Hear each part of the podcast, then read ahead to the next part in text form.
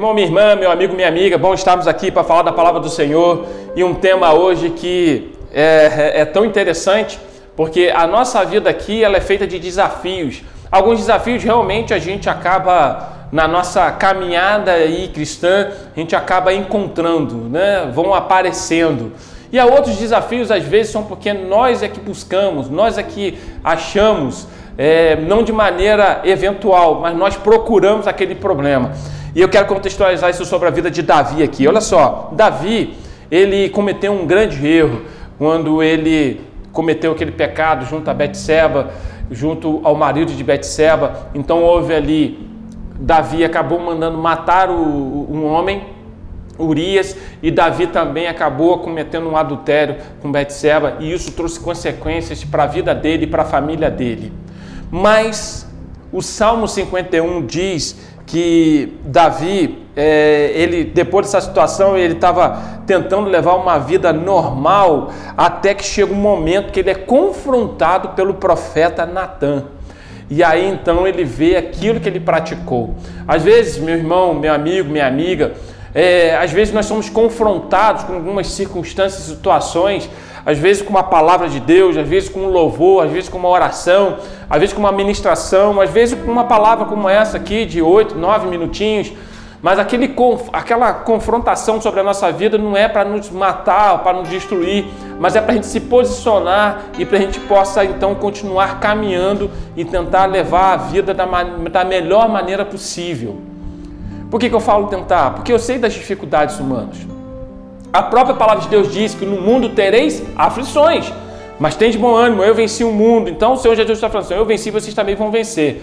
Mas há tentações, circunstâncias situações, meu amigo, que você tem que fugir dela. A palavra de Deus diz: sujeitai-vos a Deus, resistir ao diabo, e ele fugirá de vós. Então a gente tem que colocar isso em prática. Davi, infelizmente, não colocou, mas ele buscou em Deus a solução que somente teria que vir de Deus mesmo para a vida dele. Então, o Salmo 51, deixa eu ler a partir do versículo 10. Depois dessa situação, depois de ele ser confrontado por Natan, ele então chega e fala assim, ó, versículo 10 do Salmo 51. Cria em mim, ó Deus, um coração puro. Então, se ele está pedindo para criar, é porque o coração dele já tinha sido puro e estava impuro naquele momento. Ele viu que ele tinha praticado algo de ruim, não somente pela vida dele, mas pela vida de Urias, pela vida de Betseba, pela família dele. E aí ele fala assim, ó, renova em mim um espírito reto. Renova, Senhor, esse espírito, uma renovação. Eu preciso ser renovado. Eu perdi aquela essência, aquilo que eu tinha, e eu preciso ser renovado de novo. E aí ele continua dizendo: Não me lances fora da tua presença. Senhor, não me lances fora da tua presença. Perdoa minhas ofensas, meus pecados, meus erros. Talvez na sua oração você coloca essas frases, essa fala, né? Perdoa-me, Senhor. Não me lances fora da tua presença. E não retires de mim o teu Espírito Santo. Não retires de mim o teu Espírito Santo, que ele permaneça aqui. Eu preciso do teu Espírito Santo para me direcionar torna a dar-me a alegria da tua salvação e sustém-me como espírito disposto a obedecer. Um espírito disposto a obedecer. É aqui que eu quero parar e contextualizar com você. Davi errou, Davi pecou, ele foi confrontado pelo profeta, ele parou, se colocou na posição devida, pediu ao Senhor para que criasse nele um coração puro, porque o coração dele estava com algumas manchinhas que não era para ter pediu para ser renovado no espírito, pediu para que a presença do Senhor não se afastasse da vida dele, pediu para que o Espírito Santo pudesse controlar o coração dele, o ser dele, pediu para dar de novo a alegria da salvação e aí sim sustentá-lo com o espírito disposto a obedecer, um espírito voluntário para obedecer, obediência. Meu amigo, minha amiga, nós precisamos disso. Erros, circunstâncias, situações na nossa vida não eram para acontecer, mas pode ser que venha acontecer. Pode ser que em algum momento, em alguma circunstância, você venha errar, você venha pecar, você venha cometer, cometer algum delito, algo que talvez não vai ferir a tua vida física, mas vai ferir a tua vida espiritual, vai ferir a tua essência. É, é, essa ferida que foi criada aqui por Davi não feriu o físico dele, ele não estava na guerra com a espada, feriu foi o espírito dele. Eu tenho que entender isso. que nós temos essa tricotomia, corpo, alma e espírito. Né? Nós temos essa tricotomia. Então, às vezes, aquilo que foi gerado como erro, como pecado, aquilo que foi gerado de alguma forma que trouxe, a, a, que retirou ali a essência, o Espírito Santo, talvez não foi no físico, talvez não foi na alma, talvez foi no espírito, talvez é na alma, diante dos meus sentimentos, minhas emoções. Mas olha só, Davi entende essa situação, ele pede perdão a Deus, pede que o Senhor venha restaurá-lo e que ele possa então ser sustentado num espírito disposto a obedecer. É isso que eu quero sobre a minha vida e eu quero que você entenda e coloque em prática sobre a tua vida.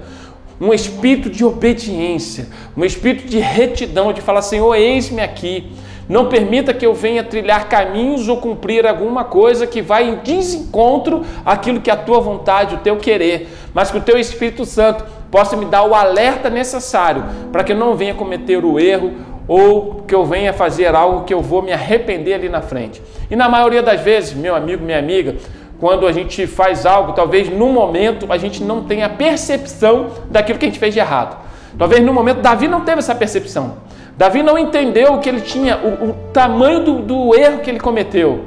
Mas foi necessário alguém chegar até Davi, contar uma historinha, né? Para Davi, da, da ovelha, para Davi entender então o que ele tinha cometido, o erro que ele tinha sido, que ele tinha cometido.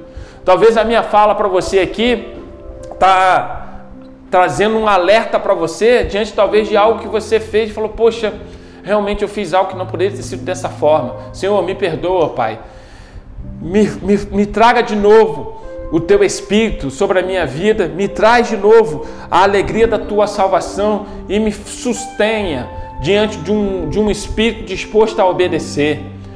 Se a sua mente está ficando cauterizada com algumas coisas, ah, isso não tem nada a ver, isso não tem nada a ver, e algumas circunstâncias que vão te levando para se afastar de Deus, para, venha rever os teus pensamentos, os teus caminhos e se volte para a presença de Deus. Em nome de Jesus, é necessário isso. Todos os dias a gente precisa parar e rever aquilo que nós estamos fazendo, qual o caminho que nós estamos trilhando, aquilo que nós estamos tendo como decisões. Um dia desse eu preguei sobre propósito.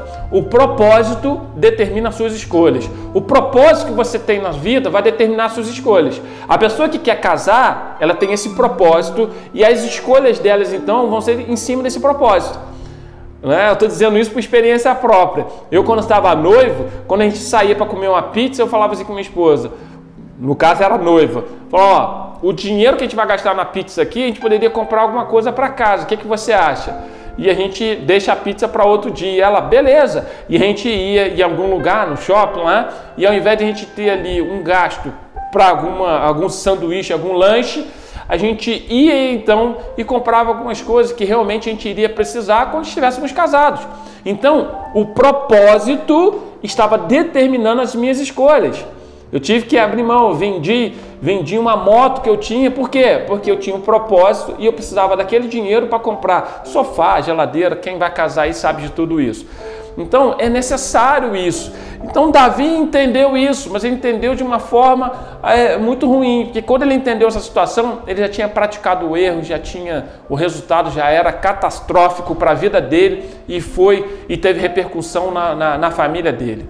Meu irmão, minha irmã, meu amigo, minha amiga, que o Espírito Santo possa estar sobre a tua vida, que você possa estar sendo sustentado por esse espírito voluntário de obediência e cumprir a palavra de Deus e que todos os dias você permita o Espírito Santo te dar a direção para que você não venha errar, não venha pecar e depois ali na frente ter as consequências da vida. Tem um ditado que diz, né? Você pode plantar o que você quiser, lançar a semente que você quiser. Isso aí é um direito seu. Planta o que você quiser, mas você vai colher aquilo que você plantou. Então, se eu plantar amor, eu vou colher amor. Agora, se eu plantar ódio, eu vou colher ódio. É uma, uma regra de, da lei da semeadura. Que você possa entender isso na sua vida. Que você possa então lançar as sementes certas, da maneira certa, que o Espírito Santo esteja te conduzindo, para que você possa ter uma colheita abundante de bênção, de paz, de prosperidade física e espiritual, que é tão importante, e que você possa ter uma vida tranquila em nome de Jesus. Deus te abençoe, Deus te guarde, que você possa ter esse espírito disposto a obedecer. E aí a sua colheita vai ser sempre boa. Amém? Em nome de Jesus. Fica na paz do Senhor Jesus. Amém.